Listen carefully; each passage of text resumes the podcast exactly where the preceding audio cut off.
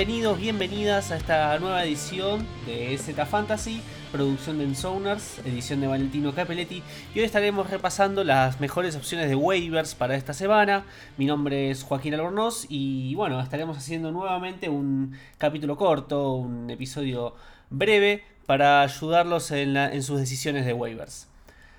Como ya mencionamos la semana pasada, vamos a estar hablando solamente de jugadores que están disponibles en un 40% de las ligas de Sleeper.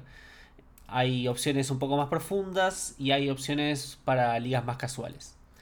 Para empezar esta edición vamos a empezar con wide receivers, que creo que es la opción que más me interesa para esta semana. No creo en particular que haya una opción eh, súper atractiva. No hubo alguna lesión importante, bueno, más allá de la de Trey Lance pero en receptores y tight ends y running backs no hubo una lesión tan importante. Eh, pero bueno, la primera opción sería Jacoby Myers de New England. Está disponible en un 60% de las ligas. es la segunda semana que es el wide receiver principal de New England en targets. ¿sí? La semana 2 estuvo con un 38% de target share, es un nivel élite de target share. Y la semana 1 un 20%. No fue en la semana 1 el receptor que más rutas recorrió, ni el que estuvo en la mayor cantidad de snaps, fue Devante Parker, pero en semana 2 revertió esta situación. Eh, bueno, los Patriots no es un equipo que esté enfocado en el pase actualmente, es un equipo que está más enfocado en la carrera, pero dentro de esta ofensiva se destaca Jacoby Meyers y es un wide receiver interesante que creo que no debería estar en free agency. La segunda y tercera opción eh, son dos wide receivers del mismo equipo, de los Giants. Eh, son Stanley Shepard y Richie James. Eh, Stanley Shepard es un poco la opción más obvia, es el que tuvo por ahí mejor producción fantasy. tuvo un target share principal en semana 2 con un 32%, pero no fue el receptor principal en snaps ni en rutas recorridas. en ambas estuvo por detrás de David Seals, que solamente tuvo un target share de 13%. Lo que sí fue superior fue en la profundidad de targets en semana 1. ¿sí? Eh, creo que es una linda opción para waivers y tanto Stanley Shepard como Richie James son opciones para dejar en la banca o en el banco hasta que se termine de descifrar este cuerpo de receptores de los Giants. ¿Por qué me interesa también Richie James? No contó con tantos snaps eh, pero de los 29 snaps que estuvo en semana 2, recorrió en 26. Es decir, un, tuvo un 89% de participación en rutas en los snaps que tuvo. A diferencia de Shepard, que solamente tuvo un 59%. Em, son opciones para tener en banca, como ya lo dije anteriormente. Pero pueden partir más que nada en ligas profundas como unos waivers interesantes. Para la posición Titan hay otro jugador que me gusta mucho, más que nada para ligas PPR, que es Tyler Conklin de los Jets. ¿Por qué me gusta más para ligas PPR que para ligas estándar? Porque la profundidad de targets que tiene no es mucha, eh, no es buena, ¿sí? pero tiene muy buena cantidad de targets. Eh, tuvo 20% de target share, fue el segundo en targets en Nueva York esta semana, detrás de Garrett Wilson. Y es top 6 en targets en la posición tanto en semana 1 como en semana 2. Tiene buenas oportunidades en, esta ofensiva de los Jets, ya que estuvo en un 100% de snaps en la semana 2 y un 92% de snaps en semana 1. Creo que si no tenés una opción de Titan top 8, es un buen complemento para, para partidos favorables. Otro que está en la misma sintonía es Ivan Engram de los Jacksonville Jaguars, 85% de disponibilidad. Tiene la misma lógica que Tyler Conklin, pero creo que es un poco peor la opción. Eh, fue reduciendo su cantidad de snaps de semana 1 a semana 2. Tuvo 71% en semana 1 y 69% en semana 2. Pero fue líder de targets esta semana. Eh, obviamente que Conklin estuvo por debajo de lo que fue la bestia de Garrett Wilson.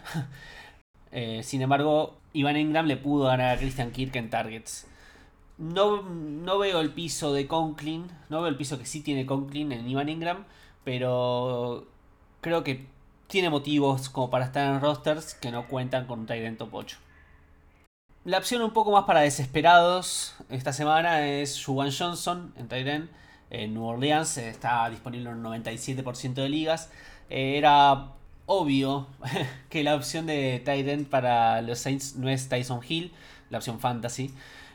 Eh, tuvo una semana típica Tyson Hill contra los Falcons, pero Juwan Johnson puede ser una buena opción para ligas profundas. Eh, yo incluso, bueno, lo tuve que alinear en una de las ligas porque mi otra opción era Brevin Jordan. Fue el jugador ofensivo que más snaps compartió con James Winston.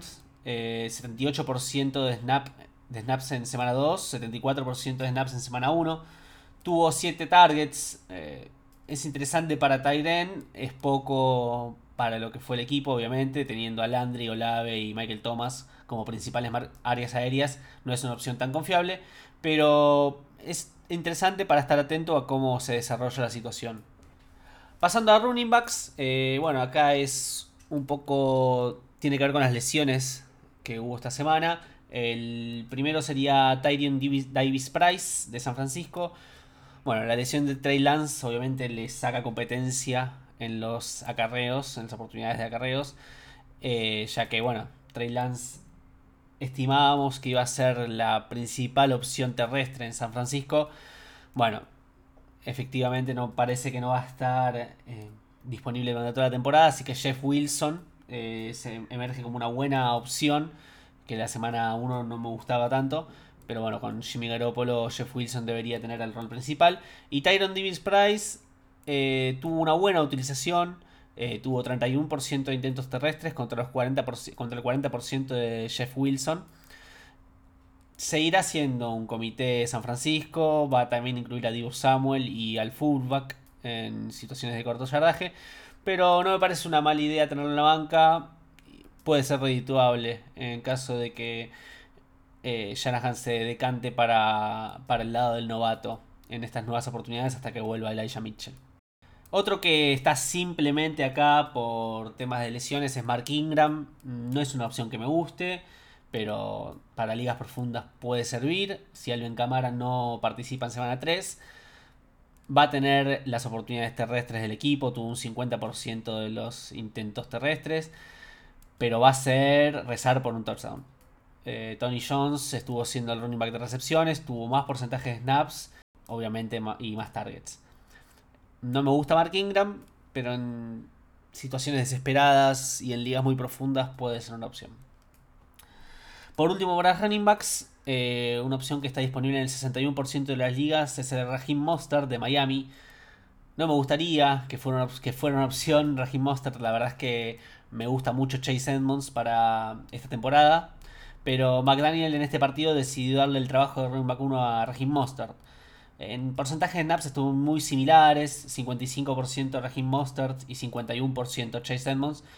Pero en esta ocasión las oportunidades fueron para Mostert. Eh, superó en rutas recorridas, en targets y en acarreos a Chase Edmonds.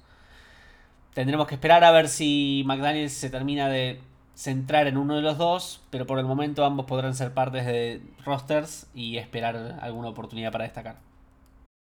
Por último, en la posición de coreback, bueno, se lesionó Trey Lance, así que puede ser un buen momento para buscar algún waiver. No iría por Garópolo, eh, fue coreback 17 en 2021 y coreback 14 en 2019. No tiene upside terrestre. San Francisco no suele encomendarse al pase. No creo que tenga mucha relevancia fantasy. Eh, pero bueno, me parecen interesantes eh, dos opciones que están disponibles en más del 40% de las ligas y que están teniendo buenas actuaciones aéreas, eh, más que nada ayudados por sus receptores, pero son Carson Wentz y Jared Goff. Bueno, finalizamos con el episodio de hoy, eh, cortito y del pie, para los waivers, y esperemos que estas recomendaciones les sirvan para mejorar su equipo de cara a la semana 3 y lo que resta de la temporada.